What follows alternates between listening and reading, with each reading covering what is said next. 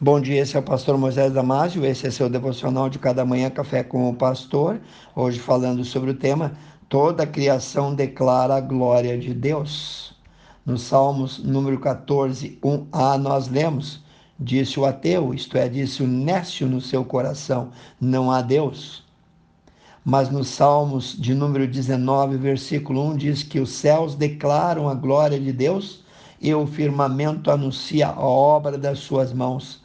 O apóstolo Paulo, no livro de Romanos, capítulo 1, versículo 20, declara que todo homem ateu é culpado e não possui desculpa alguma diante de Deus para não crer em suas evidências mostradas ao homem o argumento que o apóstolo Paulo usa para basear essa afirmação é que todos os homens, sem exceção, podem olhar ao seu redor, podem olhar para a criação, para a terra, para a natureza, para os seres vivos, o universo e seus trilhões de galáxias e todas as demais coisas, tanto visíveis como invisíveis, pois elas declaram que Deus criou todas essas coisas. Leia comigo em Romanos capítulo 1, versículo 20 até o versículo 22. Diz assim: Porque as suas coisas invisíveis, desde a criação do mundo, tanto o seu eterno poder quanto a sua divindade se entendem e claramente se veem pelas coisas que são criadas por ele, para que eles, os homens, fiquem então inexcusáveis, indesculpáveis, porquanto tendo conhecido a Deus, não o glorificaram como Deus, nem lhe deram graças. Antes, em seus discursos pseudocientíficos, se desvaneceram e seu coração insensato se obscureceu, dizendo-se sábio, tornaram-se loucos. Como alguém pode negar a existência de Deus? A complexidade, a delicadeza do universo inteiro se dá em que ele é como um relógio suíço cheio de engrenagens que atuam juntas para o perfeito funcionamento do relógio.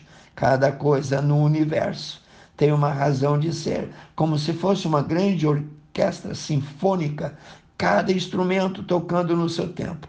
A própria natureza dá embasamento científico para crermos que uma mente inteligentíssima criou todas as coisas o universo é precisamente ajustado por Deus para manter a existência da vida inteligente com uma complexidade e delicadeza que literalmente desafiam a compreensão da mente humana.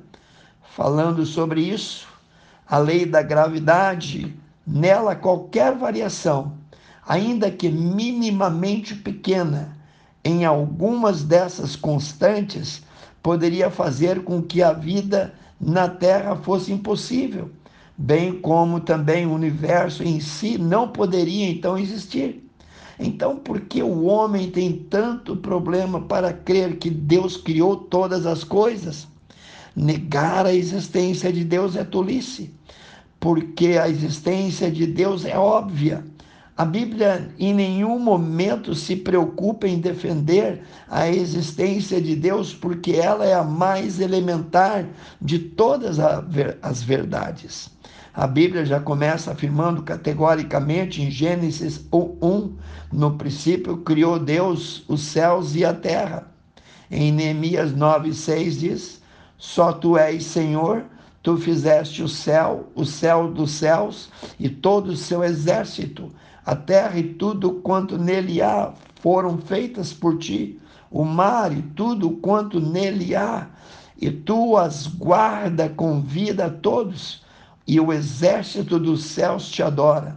No livro de Hebreus 1:10 diz: E tu, Senhor Deus, no princípio fundaste a terra e os céus são as obras de tuas mãos também. Deus é claramente visto na criação. Deste modo, o ateísmo é considerado tolice, porque ele é irracional, é ir contra o evidente, o razoável. Na verdade, o ateísmo é a maior tolice possível de existir. O ateu simplesmente fecha os olhos para as evidências e tapa os ouvidos para a razão. Entenda, nenhuma pessoa torna-se ateísta por causa de provas ou argumentos, mas sim por causa do seu pecado que mora no seu coração. Não existe um único argumento científico conclusivo que prove a não existência de Deus, nem mesmo um em 999 trilhões. A Bíblia afirma em Romanos 1,19 que o ateu nega a existência de Deus porque ele quer abolir a verdade e ele quer viver na lama e lá não há vida. Ele optou viver para a injustiça e para o pecado, ou seja, convém ao ateu que Deus não exista. Só entre os homens que amam o pecado encontram-se ateus. A Bíblia afirma que até os animais não duvidam da existência de Deus. Jó 12, 7 a 10. Vou concluir pra, e vou ler para ti. Mas pergunta agora mesmo aos animais, a cada um deles, e eles te ensinarão. Pergunta às aves do céu, e elas te farão saber. Ou fala com a terra, e ela te ensinará, até os peixes do mar te contarão. Quem não entende por todas essas coisas que foi a mão do Senhor que fez tudo isso? Portanto, na mão do Senhor está a alma de tudo quanto vive e o espírito de toda a carne humana. Pense nisso. A palavra de Deus diz: quem nele crê será salvo, quem não crê será condenado. Amantíssimo Deus, abençoe cada um que ouviu esse devocional, que eles possam ser tocados, Pai. Eu peço, olhe em nome de Jesus. Passe adiante e eu te vejo no próximo Café com o Pastor.